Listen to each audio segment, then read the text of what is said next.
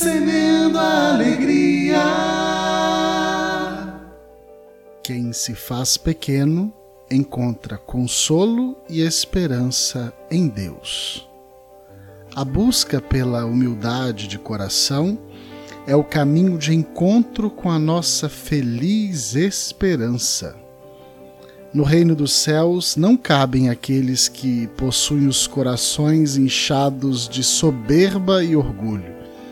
Sim, Jesus habita no coração humano, mas há muitas pessoas que o expulsam de seus corações por agregarem entulho em suas vidas, em seus corações.